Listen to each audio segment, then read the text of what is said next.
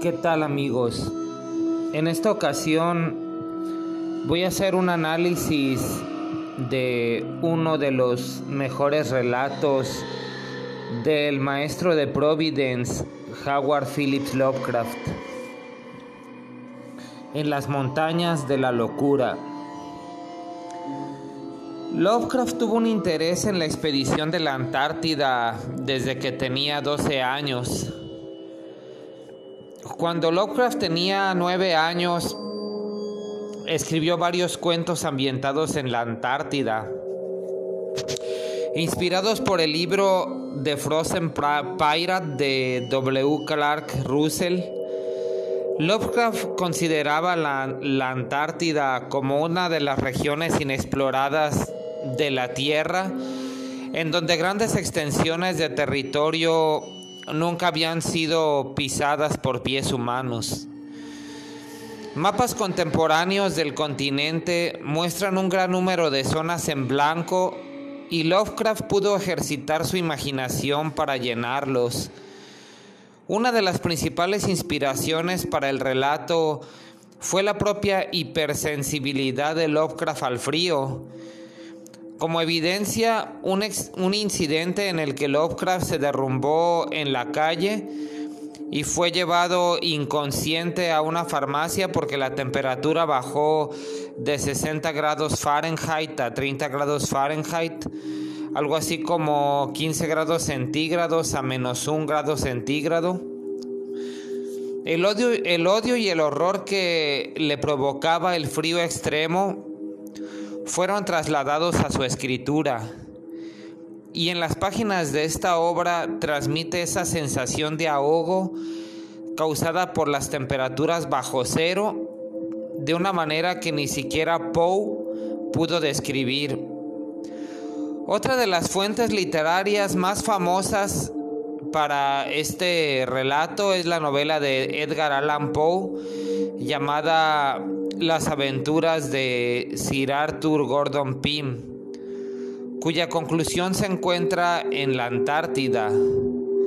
Lovecraft cita dos veces esa historia enigmática y perturbadora en su propia historia, donde toma prestada la famosa frase Tekeli Li casi al final de la obra, en cuanto a los detalles de la Antártida, la descripción del autor de algunos paisajes están inspirados en las pinturas de Nicolás Roerich y las ilustraciones de Gustave Doré de las que se hace referencia en varias ocasiones durante la narración.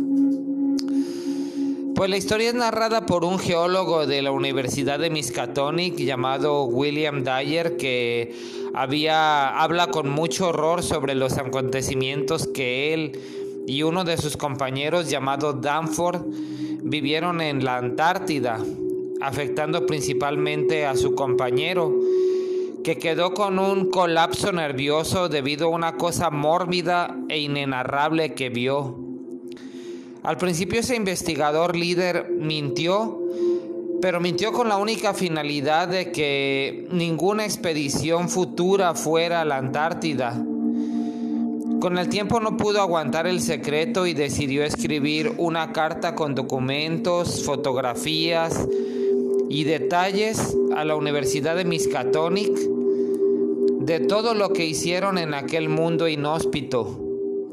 La carta empieza con una enorme preocupación de que por un lado que no crean que esto es verdad y por, y por otro lado que se burlen de él por lo increíble del relato y vayan a visitar a la Antártida de todos modos. Pues bien, la Universidad de Miskatonic es un entorno que aparece frecuentemente en los mitos de Cthulhu y se encuentra junto a los ríos Miskatonic en Arkham, Massachusetts. Es de, dicho río del cual tomó su nombre la Universidad Miskatonic. El punto más relevante de esta universidad es su enorme biblioteca. Esta biblioteca está en el campus principal de la universidad y alberga innumerables tomos de saber arcano entre los que se encuentra un ejemplar del temido y aborrecible Necronomicon, también conocido como el libro de los muertos, escrito por, el árabe loco Abdul al-Hazred. También hay otros libros prohibidos ahí, como el Unaussprechlichen Kulten, que trata de un grimorio cuya traducción al español sería culto sin nombre. Volviendo a la historia, este geólogo William Dyer y su expedición que constaba de 20 hombres, 37 perros, 4 aeroplanos, maquinaria pesada para taladrar todo lo que encontraran, porque su objetivo era extraer estratos de tierra bajo el hielo para comprobar los estratos de tierra que hay y ver datos científicos de las épocas pasadas de nuestro planeta. Y pues se dividieron en grupos. Uno de esos grupos encontraron unos extraños seres vegetales como conocidos como los antiguos. ¿Quiénes son estos misteriosos seres antiguos o primordiales? Según Lovecraft, son una de las primeras razas que, que poblaron esta tierra. El estrato del relato donde se describe eh, es el siguiente, se los voy a leer. Los ejemplares miden en total 8 pies, o sea, unos 2 metros y medio, 3.5 pies de diámetro central, color gris oscuro, flexible, muy duros, membranas de 7 pies del mismo color, 5 sistemas de brazos flexibles o tentáculos, color gris claro, hallados firmemente pegados al torso, pero extensibles hasta una longitud de 3 pies. Tallos simples que se ramifican eh, en tallos secundarios y cada uno de estos se divide en 5 tentáculos, dando cada tallo un total de 25 tentáculos. El torso es un cuello bulboso color gris claro, con branquias, cabeza amarillenta en forma de estrella de mar de cinco puntas, cabeza gruesa hinchada con tubos flexibles amarillentos que se proyectan desde cada punta, abertura en el centro exacto de la parte superior, probable ventana respiratoria. Se desconoce y desconcierta que estén dotados de alas, quizás tengan uso para la locomoción acuática. Todo lo descrito en el texto anterior obedece a 14 ejemplares fósiles que hallaron y conservados en el hielo, semejantes a aceros de mitos antiguos primitivos. Los antiguos se caracterizan, aparte de todo esto, por tener una cabeza que, vista desde arriba, se asemeja a una estrella de mar con un ojo en cada prolongación. Respecto a su movilidad se desplazan mediante cuatro tentáculos ubicados en la base de su estructura que complementan otras prolongaciones que actúan como brasas. De pronto al llegar a la Antártida empiezan a taladrar, sacan los estratos bajo el hielo, comprueban las capas y es ahí donde habían encontrado estos extraños fósiles sorprendiéndose porque calculaban alrededor de mil millones de años de antigüedad, mucho antes de que el hombre apareciera, mucho antes de los dinosaurios. Resulta que la expedición que encontró a los antiguos desapareció misteriosamente, de manera que los exploradores restantes, al perder toda comunicación, deciden ir a ver deciden ir a investigar, pero al llegar a la base de la expedición solamente se encuentran los cadáveres de los antiguos enterrados con forma de estrella de cinco puntas y gran parte de los perros y los miembros de la tripulación muertos.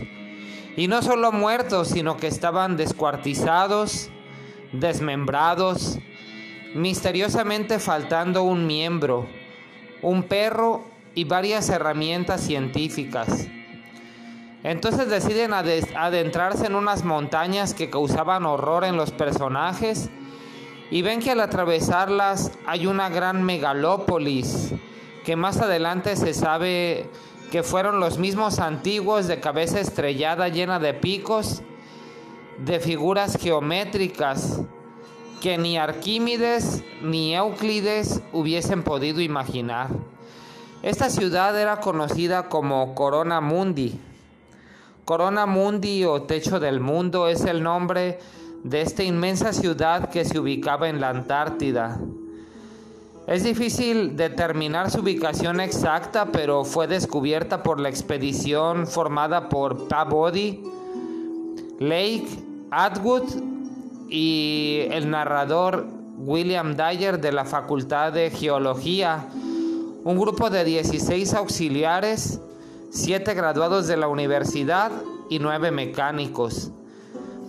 Dijeron que el efecto que causaba aquel monstruoso panorama era indescriptible, pues desde el primer momento parecía una demoníaca violación a las leyes físicas naturales conocidas en ese entonces. Parecía que eh, de una era anterior a la humanidad, de por lo menos 500 mil años de antigüedad, era una megalópolis enorme en comparación a Lemuria, continente que estuvo situado en el actual Océano Índico y que habría ocupado el área desde África hasta Malasia. Eh, de este continente provienen los primeros humanos, aunque anteriormente ya era habitado por hombres serpiente. Según Elena Blavatsky, postuló, que Lemuria albergaba la tercera de cinco razas humanas desaparecidas a lo largo de este relato, Dyer y uno de sus auxiliares llamado Danforth se adentran en la ciudad y describen su apariencia y origen a través de historias que estaban talladas en las paredes de piedra de los lugares que iban recorriendo. Entre las descripciones dadas por el narrador se da a conocer que la ciudad es una de las más antiguas construcciones donde los antiguos se establecieron al llegar a la tierra. Posteriormente se trasladaron al interior de la Tierra. Debido a los cambios climáticos, se establecieron en el océano subterráneo. Como dije, la historia de los antiguos se hallaba magistralmente tallada en las paredes, en los túneles, y ahí se hablaba de cómo los antiguos tuvieron una gran guerra con Cthulhu y los Migo. Les hablaré de los Migo. Los Migo son una raza alienígena conocida vulgarmente como los hongos de Yugot. Migo es un nombre tibetano que designa al Yeti. Son seres rosados de alrededor de metro y medio de altura, provistos de aletas o alas membranosas. En el lugar donde se podría encontrar la cabeza habría una especie de elipsoide retorcido cubierto por un gran número de antenas, antinitas pequeñas.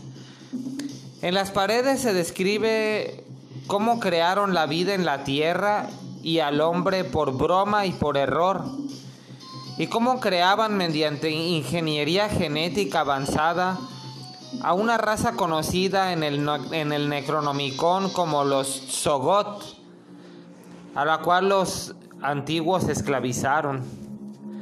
Los Ogots es una raza horrenda e indescriptible. Es como una masa protoplásmica y babosa con miles de ojos y formándose y, deshaciéndose como póstulas de luz verdosa. es una horrible masa viscosa de color gris, repleta de ojos y fauces en continua formación.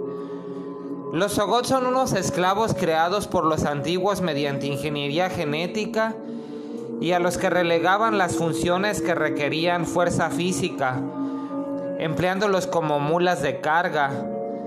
Pese a que no fueron dotados de gran inteligencia, llegó un momento en que su cerebro se desarrolló lo suficiente como para comprender lo denigrante que era su trabajo. Así que se rebelaron, o sea, se rebelaron contra sus amos, provocando una guerra bastante cruenta que llevó a los antiguos a su destrucción, al borde de la, al borde de la extinción y dotando a los Sogots de una libertad temporal que concluyó cuando fueron esclavizados nuevamente por los profundos. Pues los protagonistas deciden huir y vieron unos cadáveres de antiguos muertos por una extraña masa embadurnada y comienzan a, escuchar un extraño sonido que era el teque lili, teque lili, el mismo emitido por los antiguos. Huyeron velozmente de aquel ser y vieron unos seres como unos pingüinos albinos que les ayudaron a escapar de aquel ser, pero al voltear atrás vieron como Danforth vio aquel mórbido ser o sea, no era un antiguo, sino aquel ser conocido como Sogot, quienes eran capaces de emitir los sonidos de sus amos.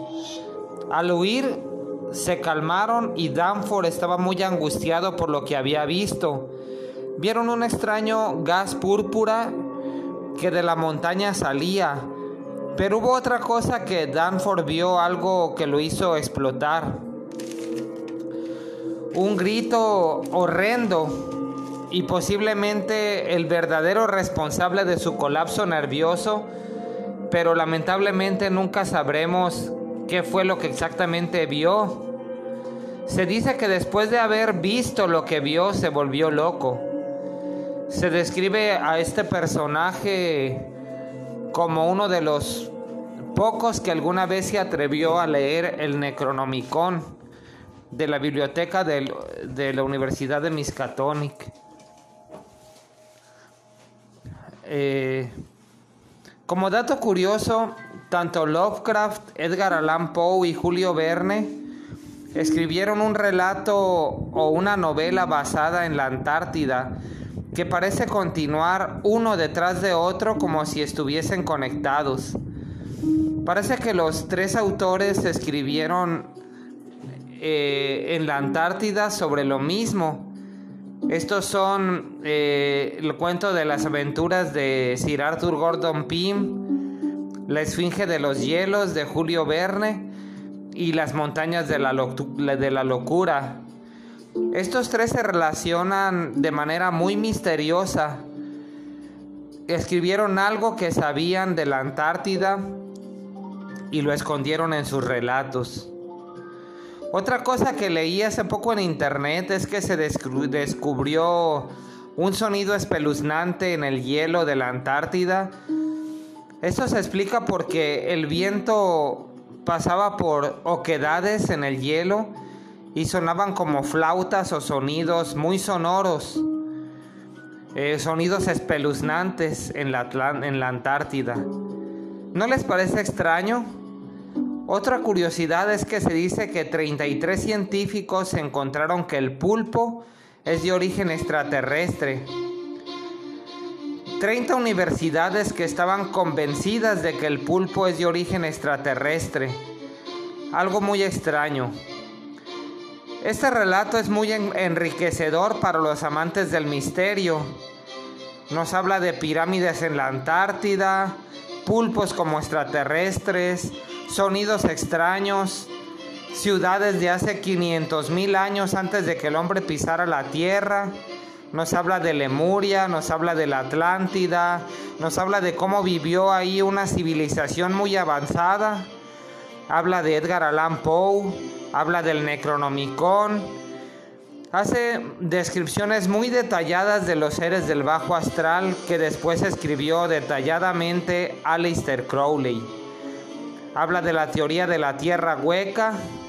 Y pues mi recomendación es que lo lean y saquen sus propias conclusiones. Hasta aquí dejo este tema y les mando un cordial saludo y nos vemos pronto.